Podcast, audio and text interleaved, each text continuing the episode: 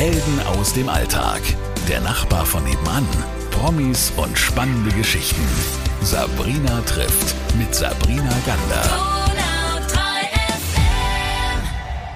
Bei mir ist Olaf Tamas. Bevor ich jetzt mal erzähle, was du machst, gleich erstmal schön, dass du da bist. Ja, freut mich auch. Tamas ist ein ganz besonderer Name und du hast mir im Vorfeld gesagt, der hat auch eine ganz besondere Geschichte, euer Familienname. Naja, also die, die Geschichte verliert sich so ein bisschen im, im Dunkeln ganz schnell. Also es ist eigentlich ein bisschen ein rätselhafter Name. Also mein Vater kommt aus äh, Schlesien ähm, und ist als als zwei- oder dreijähriger gegen Ende des Krieges mit der Familie geflohen nach Norddeutschland.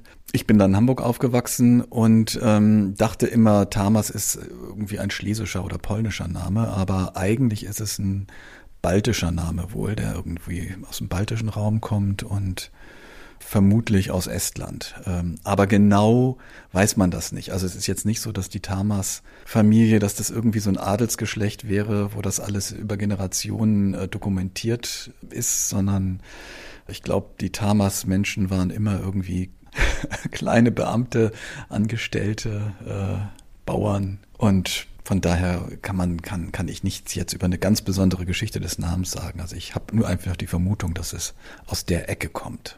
Aber Estland, und jetzt kommen wir darauf zurück, was du eigentlich machst. Estland ist ein Land, das dich ähm, wirklich sehr beeindruckt hat, glaube ich auch, und berührt hat. Du bist Reisejournalist. Und wenn man so deinen Namen mal googelt und bei Olaf Tamers mal auf gewissen Seiten nachguckt, dann gibt es ja kaum ein Land, wo du nicht warst und wo du keine tollen Geschichten gesammelt hast, ja? Und Estland gehört dazu. Ja, also ich, äh, es gibt kaum ein Land in Europa tatsächlich, wo ich noch nicht war, ähm, außer äh, Italien. Ähm, ansonsten und äh, Dänemark.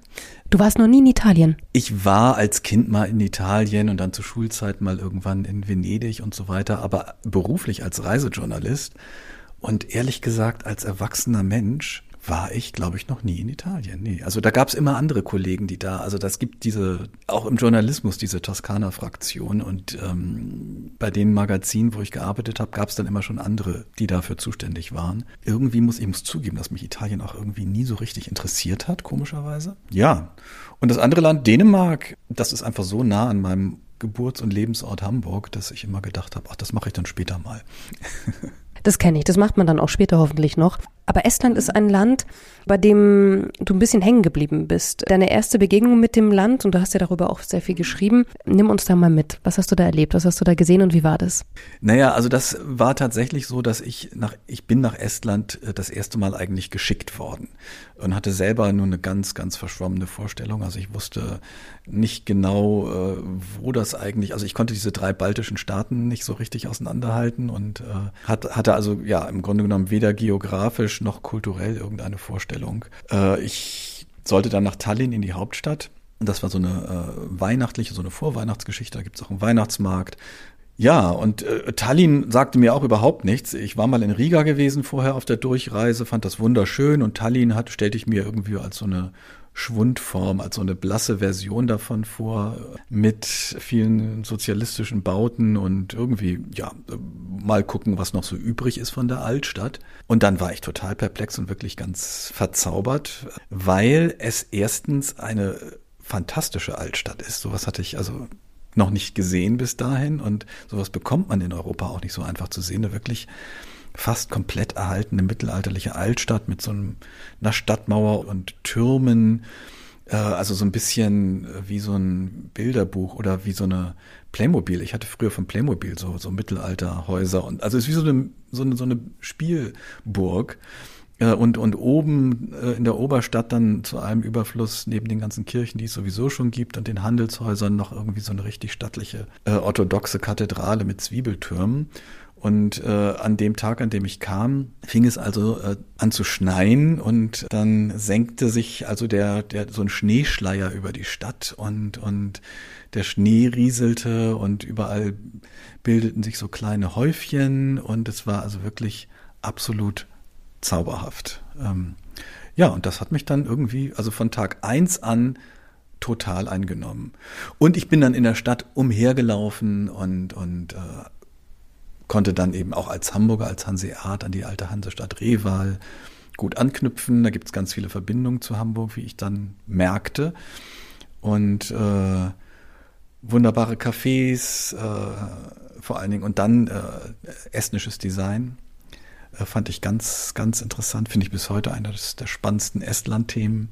Ja, das waren so Sachen, die mich dann sehr für die Stadt eingenommen haben. Und dann von Estland äh, sozusagen, dann kamen andere Reisen, die dann so ein bisschen ins Land hinausgingen. Ähm, und die haben mich im Grunde genommen, ja, dann weiter eingenommen für das Land, weil sich eben da wie in einigen Gebieten im Osten so eine traditionelle Kultur noch erhalten hat mit bestimmten Elementen, beziehungsweise ein ganz starkes Revival erfahren hat nach dem Ende des Sozialismus. Also es ist so ein bisschen Trotz und Widerstand und Selbstbehauptung auch immer dabei. Äh, und ähm, weil ich aus, ja, unter anderem äh, äh Ethnologie studiert habe, habe ich immer so ein Faible für solche Volkskulturen. Ich habe es eingangs gesagt, du bist Reisejournalist und hast ganz, ganz viel gesehen. Also wenn man mal so eine Liste runtergeht, Norwegen, Schottland, Frankreich, Polen, Irland und, und hast dazu ja auch immer ganz besondere Geschichten, über die du berichtest. Aber lass uns mal ganz zurückgehen an den Anfang. Wie bist du eigentlich Reisejournalist geworden? So wie ich nach Tallinn gekommen bin, zufällig. War immer schon äh, journalistisch unterwegs sozusagen. Also es hat in der Schule schon angefangen äh, wo ich mit einem guten Freund zusammen äh, eine Schülerzeitung gegründet habe und, und rausgegeben habe, die Dotterblume. Dann habe ich auch während des Studiums journalistisch gearbeitet. Allerdings hatte das dann wenig mit Reisejournalismus zu tun, sondern ich habe äh, Literatur und Film studiert es ging eigentlich immer in Richtung Filmjournalismus, also in Richtung äh, Filmrezension, Kinokritiken, Interviews. Und das war eigentlich mein, äh, meine Zielrichtung. Da wollte ich dann nach dem Studium auch weitermachen und habe ein Volontariat gemacht beim Filmmagazin. Und im Grunde genommen ist es eine ganz witzige Fügung, ähm, weil ich noch, weil ich während des Volontariats ein Reportageseminar gemacht habe und äh, da war ein Seminarleiter, ein Kollege, Florian Harnig, der hat das geleitet und mich hat das nicht interessiert. Also ich war, mir war klar, ich will mit dem wirklichen Leben eigentlich gar nichts zu tun haben. Ich möchte Film. Ich bin Filmjournalist oder will das auch weitermachen. Und der setzte, der kam dann rein, setzte sich irgendwie an den Tisch und sagte, eine gute Reportage ist wie ein guter Film. Und da habe ich dann gedacht, na, was weißt du denn schon über Film?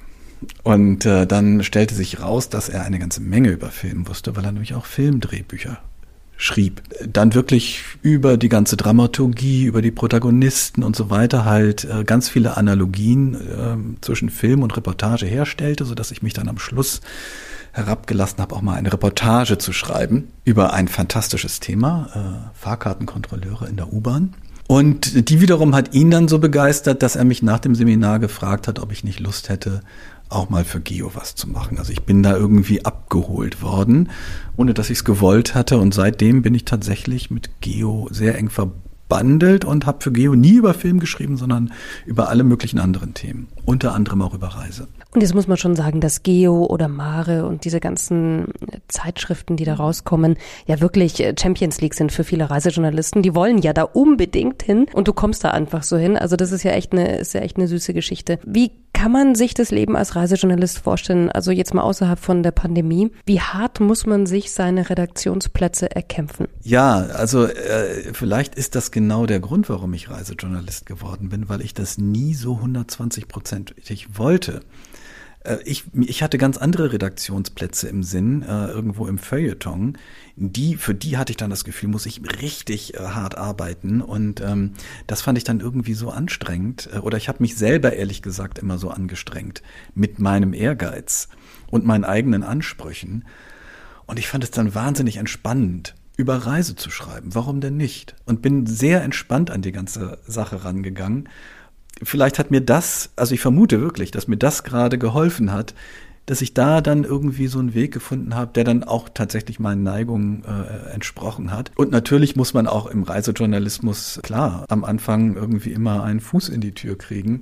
Ich hatte eben das große Glück, dass ich diese, dass ich diese Verbindung mit, mit Geo hatte. Ähm, da habe ich viel in der Redaktion gearbeitet, habe viele äh, Texte über alles Mögliche geschrieben. Und das ist dann natürlich immer schon mal ein Fund, mit dem man wuchern kann. Dann hat man irgendwie diesen Namen Geo und der öffnet natürlich, äh, was die Recherchen, aber auch was andere äh, Schreibplätze betrifft, irgendwie, der öffnet erstmal Türen und andere sagen, okay, wenn der schon mal für Geo geschrieben hat, dann lassen wir den mal was ausprobieren. Und dann ist es halt so Stück für Stück. Man muss irgendwie sich seine Sachen dann, dann muss man. Also meine, meine Erfahrung ist, dass man vor allen Dingen zuverlässig sein muss. Also man muss nicht das große Genie und der große Meister sein, aber es ist wichtig für die Redaktion, dass man rechtzeitig was Brauchbares, wie verabredet, liefert. Rechtzeitig was Brauchbares ist, ein, äh, ist eine schöne Formulierung. Die Frage ist immer, was ist brauchbar für eine Redaktion? Du hast mir im Vorfeld gesagt, dass es gerade für, für Geo oder so manchmal wahnsinnig aufwendig, weil du wirklich alles belegen musst mit Quellen. Und vielleicht nehmen wir jetzt auch manchen den, den Wind aus den Segeln, die darüber berichten, dass die Journalisten irgendetwas schreiben und irgendwelche Märchen von sich geben. Wie viele Stunden braucht es, bis du so eine Reisereportage fertig hast, wenn du das mal so überschlägst? Das ist eine Rechnung, äh, die ich am liebsten überhaupt niemals äh, machen würde für mich, weil ich dann glaube ich, dass das würde mich, glaube ich, deprimieren. Dann würde ich nämlich anfangen, äh, zu dagegen zu rechnen, wie viel Geld ich dafür bekomme. Und das wäre dann wirklich ein ganz trauriger Stundenlohn. Es ist, also Reisereportagen sind natürlich wahnsinnig aufwendig. Das ist natürlich nichts. Also ich mache das nie am Schreibtisch, sondern ich fahre dann dahin. Das heißt, ich bin immer irgendwie eine Woche oder so unterwegs äh, und dann kommt die eigentliche Schreibarbeit nochmal irgendwie so über ein paar Tage. Bezahlt wird natürlich nur dieser letzte Teil, in dem man schreibt, äh, oder meistens wird sowieso gar nicht nach Zeit bezahlt, sondern äh, nach Textlängen. Äh, und den Redaktionen ist völlig egal, ob man dafür eine Woche unterwegs war oder ob man das in einer halben Stunde vom Schreibtisch aus recherchiert hat. Es gibt halt immer das Gleiche. Und das ist im Grunde genommen so mein Deal, den ich mit mir selber gemacht habe, im Grunde genommen. Ne? Dass äh, mich das äh, ich, ich sehr befriedigt und solange ich da finanziell vielleicht nicht zu genau drüber nachdenke, dass es ja ein, ein tolles Leben ist als Reisejournalist. Man äh, führt aber gleichzeitig, oder ich jedenfalls, ein recht prekäres Leben dadurch. Inwieweit? Naja, also ich komme finanziell immer irgendwie gerade so hin. Also es, äh, ne, ähm, es ist immer irgendwie äh, am Ende des Monats alle Kosten zu decken. Das ist immer, irgendwie schaffe ich es immer, äh, toi toi toi, seit 20 Jahren.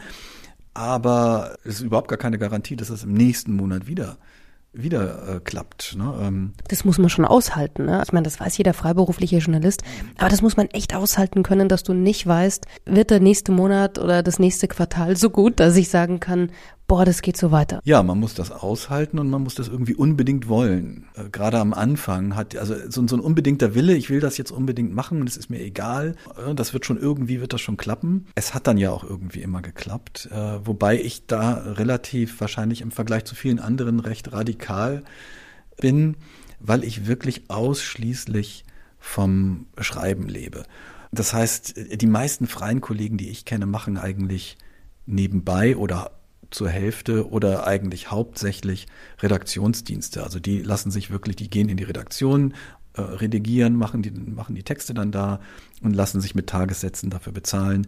So wird ein Schuh draus finanziell. Ne? So wie ich das mache, funktioniert das eigentlich nur, wenn man, äh, man darf zum Beispiel keine Kinder haben, keine Familie haben. Das ist so eine, ne, das würde überhaupt gar nicht gehen. Du hast aber gesagt, man muss es unbedingt wollen. Und wenn man so ein bisschen anguckt, wo du überall warst, dann bist du ja doch an Orten, die, glaube ich, einem wahnsinnig viel geben. Ich kenne das ja selbst, wenn man recherchiert und dann vor Ort auch ist.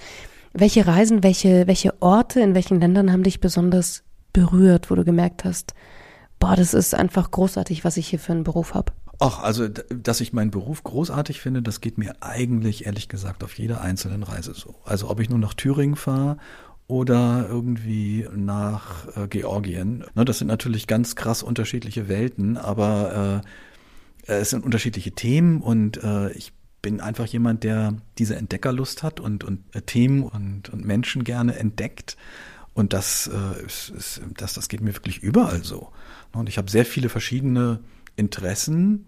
Es ist im Grunde genommen äh, die Frage nach dem beeindruckendsten gibt natürlich viele beeindruckende äh, Orte. Ne? Und ich bin also die meiste Zeit tatsächlich in Europa immer unterwegs gewesen. Ich bin sehr, sehr gerne in den skandinavischen Ländern unterwegs gewesen, in Norwegen. Also da sowohl Sommer als auch Winter, die Landschaft äh, und das Licht in Norwegen, das ist einfach äh, ganz, ganz fantastisch. Also da fühle ich mich irgendwie so richtig, so tief aufgehoben.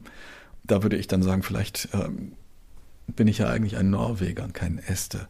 Ich heiße ja auch Olaf, das ist ja ein norwegischer Heiliger und König. Jetzt kommen wir aber nochmal zu einer anderen Leidenschaft. Und zwar gibt's bald von dir aus deiner Feder stammend ein neues Magazin auf dem Markt. Das beschäftigt sich mit Tee, mit Teekultur. Und äh, das hat einen besonderen Ursprung, dass der Tee da zu dir kam, hast du mir erzählt. Ja, also erstens habe ich immer schon gerne Tee getrunken, beziehungsweise ich habe auch nie, ich habe in meinem Leben bis jetzt anderthalb äh, Tassen Kaffee getrunken. Die erste halbe hat mir meine Uroma mal zubereitet, als ich glaube ich sechs oder sieben war, die mir nicht gemundet. Und die zweite konnte ich dann mal nicht ablehnen, als ich in Oman mir von einem Kaffeebrauer äh, das serviert wurde. Und äh, ich habe dann im Studium in einem Teeladen gearbeitet und mochte das einfach immer schon sehr gerne, habe mich dadurch Sortiment getrunken. Und dann war ich mal vor zehn, elf Jahren mit einem guten Freund, der auch Fotograf ist und äh, Sinologe ist, in Taiwan auf einer Recherche.